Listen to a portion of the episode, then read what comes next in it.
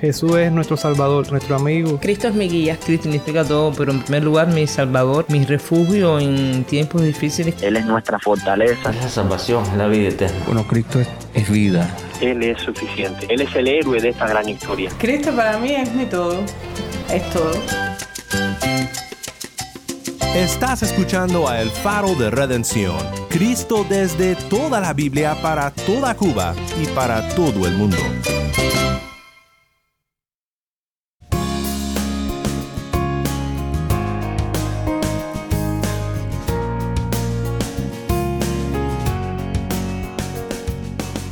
Hola, soy el pastor Daniel Warren. Gracias por acompañarme aquí en El Faro. Estamos por comenzar una semana más estudiando juntos la palabra de Dios y estoy muy agradecido de poder contar con tu fiel sintonía. Y te recuerdo que te puedes comunicar con nosotros en cualquier momento. Simplemente puedes mandarnos un correo electrónico escribiéndonos a ministerio Nuevamente nuestro correo electrónico es ministerio arroba el faro de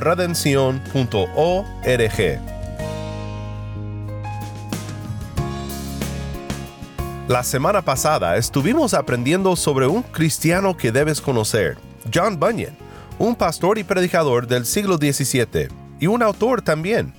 Bunyan escribió el libro más vendido de la historia, en segundo lugar solo después de la Biblia, si lo puedes creer. Este libro se titula El progreso del peregrino y esta semana vamos a estudiar la palabra de Dios con la ayuda de Bunyan y este libro histórico e importante. También creo que disfrutarás ver de una manera tan descriptiva en este libro aquellas cosas que Bunyan aprendió acerca de nuestro peregrinaje en este mundo, nuestro peregrinaje como hijos de Dios, en camino a la ciudad celestial, nuestra morada eterna. Quédate conmigo y después de esta alabanza empezaremos nuestra jornada junto con Cristiano y algunos de sus amigos en este libro y veremos cómo ilustra las verdades del Evangelio para nuestra edificación espiritual.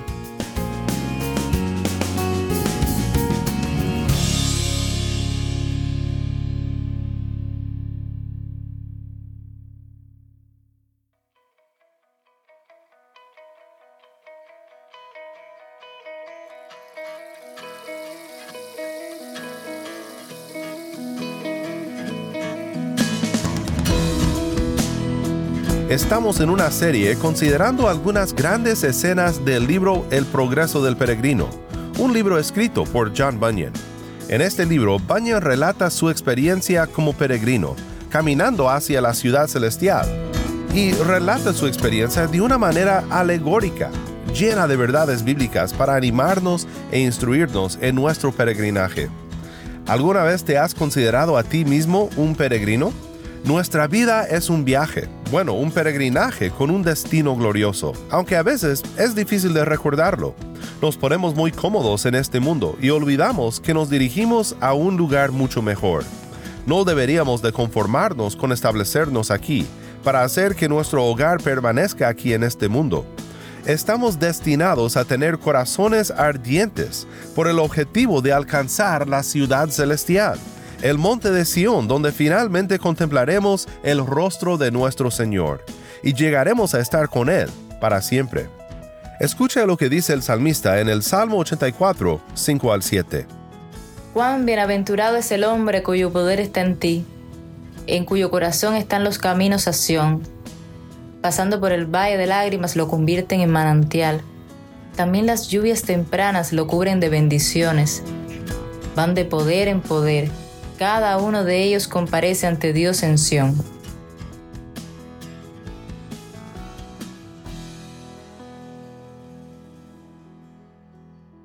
Cuando como peregrinos nos dirigimos a Sión, somos bendecidos en tres grandes maneras. Somos bendecidos porque hemos dejado atrás la desesperanza y el pecado de nuestras vidas anteriores. No solo eso, estamos bendecidos también por lo que viene, un sueño hecho realidad, un destino glorioso, la presencia de Dios.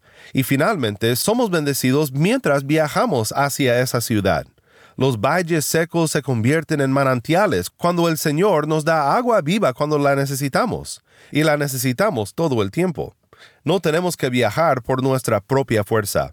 Somos llevados en los fuertes brazos del Señor que renueva nuestra fuerza día a día.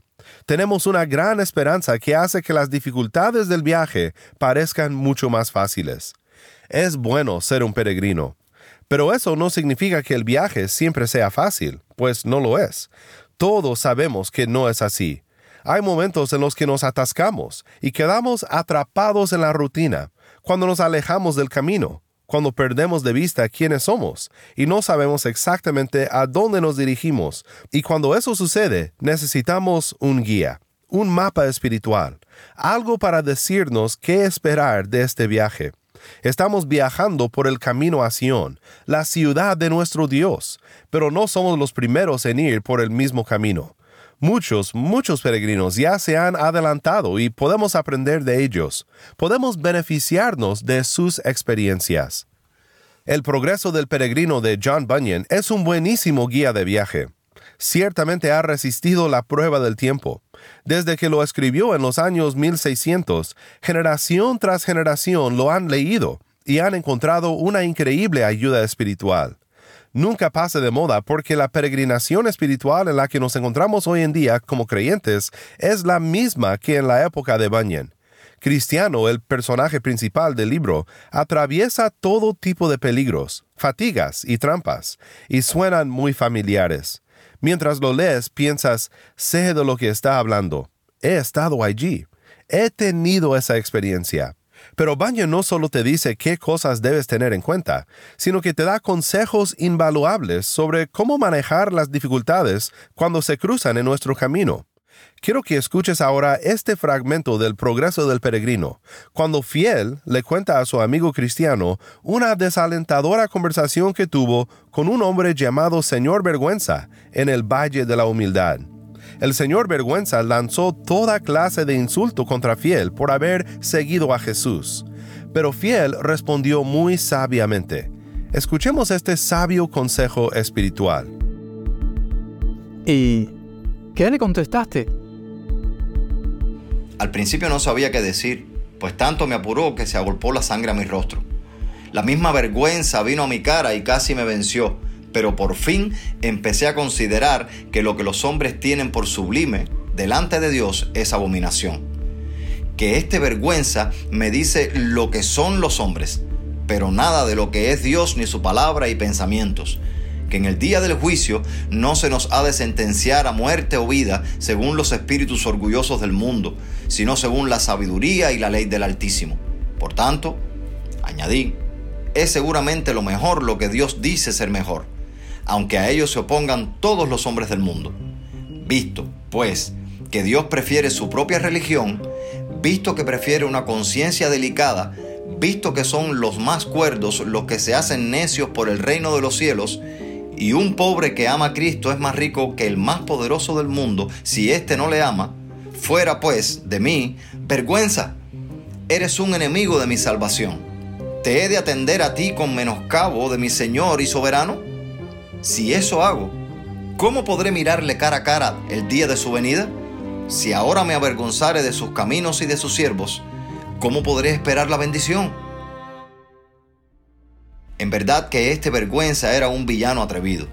Con mucha dificultad lo pude echar de mi compañía y aún después me estuvo molestando con sus visitas e insinuándome al oído ya una, ya otra de las flaquezas de los que siguen la religión pero por fin le hice comprender que perdía miserablemente el tiempo en este negocio, porque las cosas que él desdeñaba, precisamente en ellas veía yo más gloria. Solo así pude verme libre de sus importunidades y entonces, desahogando mi corazón, en alta voz, comencé a cantar. Los que obedecen a la voz del cielo muchas pruebas tendrán, gratas para la carne, seductoras, que no solo una vez les tentarán en ellas puede el débil peregrino ser tomado, vencido y perecer. Alerta, aviador, pórtate en ellas, como quien eres y podrás vencer. Me alegro, hermano, que con tanta valentía hicieras frente a ese bribón, porque él, entre todos, como dices, es a quien cuadra menos el nombre que lleva. Es un osado que nos sigue hasta en las calles. Procura avergonzarnos delante de todos. Es decir, que nos avergoncemos de lo bueno. Si no fuera tanto su atrevimiento, ¿cómo había de hacer lo que hace? Pero resistámosle, porque a pesar de todas sus bravatas, solo consigue su objeto con los necios y con nadie más. Dijo Salomón, los sabios heredarán honra, pero los necios sostendrán ignominia.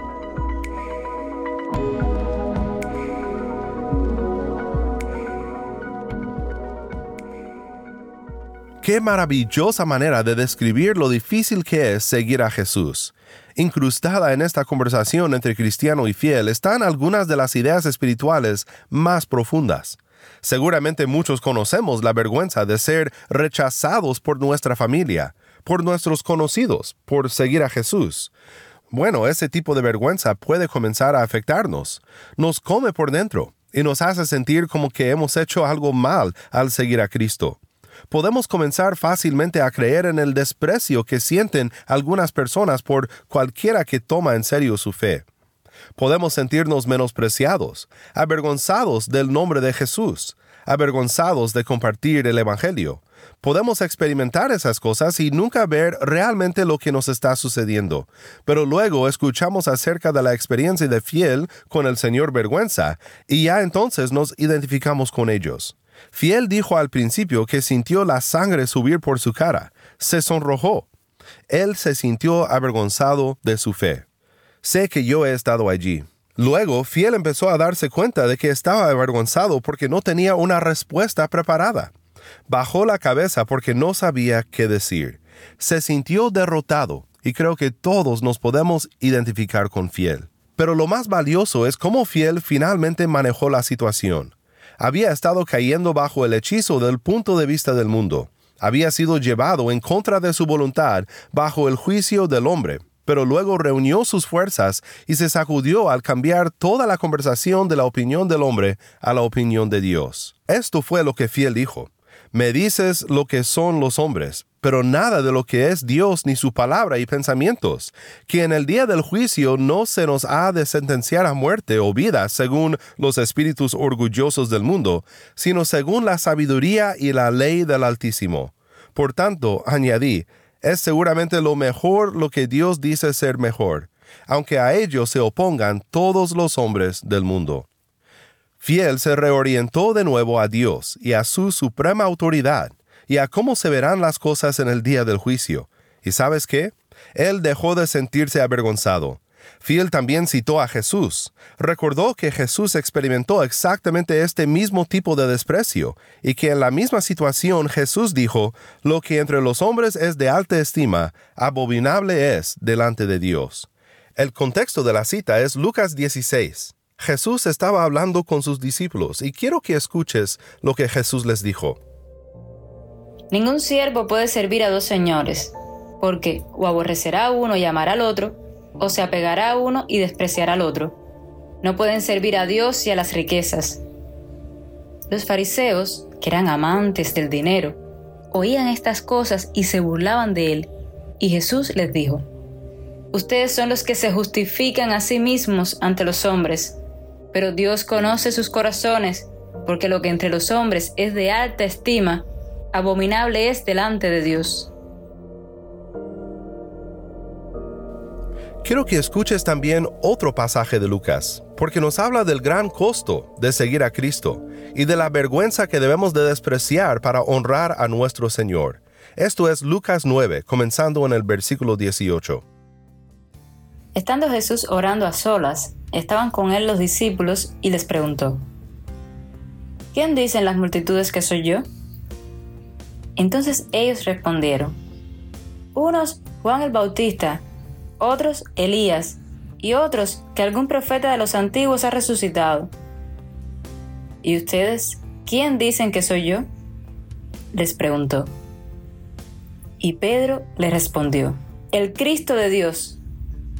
Pero Jesús, advirtiéndoles severamente, les mandó que no dijeran esto a nadie, y les dijo, El Hijo del Hombre debe padecer mucho, y ser rechazado por los ancianos, los principales sacerdotes y los escribas, y ser muerto y resucitar al tercer día. Y a todos les decía, si alguien quiere seguirme, niéguese a sí mismo, tome su cruz cada día y sígame. Porque el que quiera salvar su vida, la perderá, pero el que pierda su vida por causa de mí, ese la salvará. Pues, ¿de qué le sirve a un hombre haber ganado el mundo entero si él mismo se destruye o se pierde? Porque el que se avergüence de mí y de mis palabras, de éste se avergonzará el Hijo del Hombre cuando venga en su gloria, y la del Padre y la de los santos ángeles.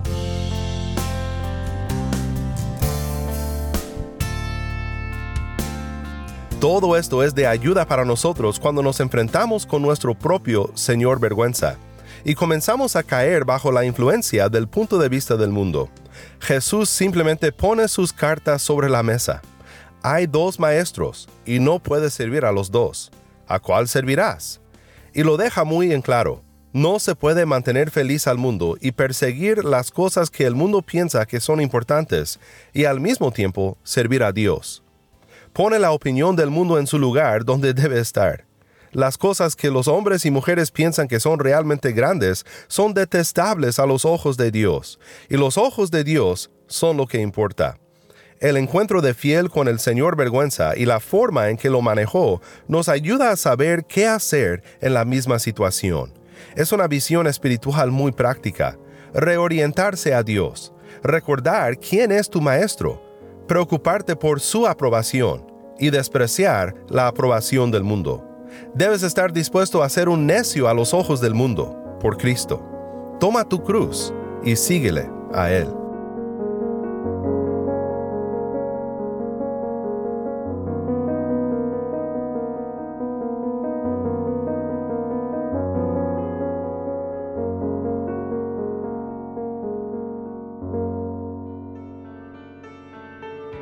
Soy el pastor Daniel Warren y esto es el faro de redención.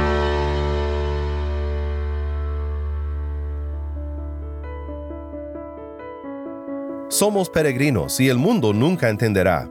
Se burlará de nosotros, pero en Cristo tenemos más de lo que dejamos atrás al seguirle a Él debemos tomar nuestra cruz y seguirle con la confianza de que no estamos solos, sino que estamos acompañados en el camino por sus seguidores en todo el mundo, en Cuba, en el Caribe y en los lugares más lejanos de la tierra. Tenemos una gran familia en Cristo.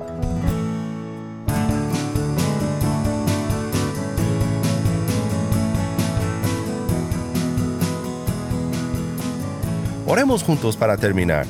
Padre Celestial, gracias por estos momentos que podemos pasar estudiando tu palabra.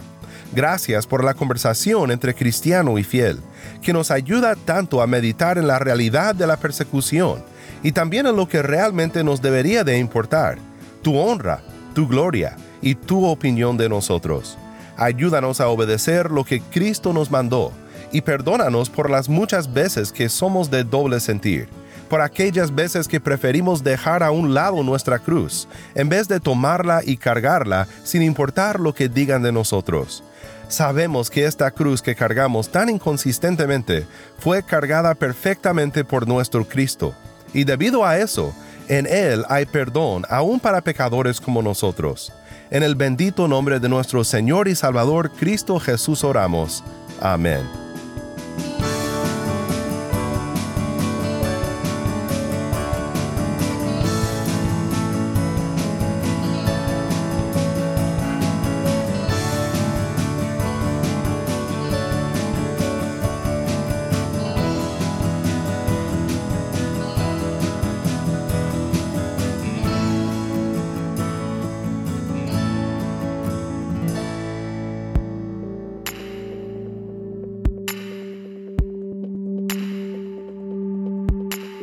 Si estás en sintonía fuera de Cuba, te animo a que ores para unirte con nosotros en nuestra misión de hacer resplandecer la luz de Cristo en Cuba y de compartir la voz del pueblo de Dios en esta hermosa isla con oyentes en todo el mundo. Para hacer tu donativo a este ministerio apoyado por personas como tú que aman a Cuba y aman a Cristo, visita nuestra página web elfaroderedencion.org diagonal. elfaroderedencion.org diagonal donar. Gracias por tu sintonía y que Dios te bendiga con su gracia.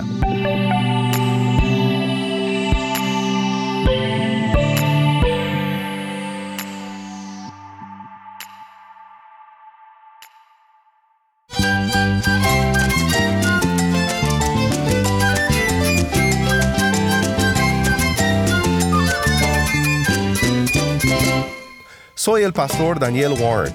Te invito a que me acompañes mañana en esta serie El progreso del peregrino. La luz de Cristo desde toda la Biblia para toda Cuba y para todo el mundo, aquí en el faro de redención.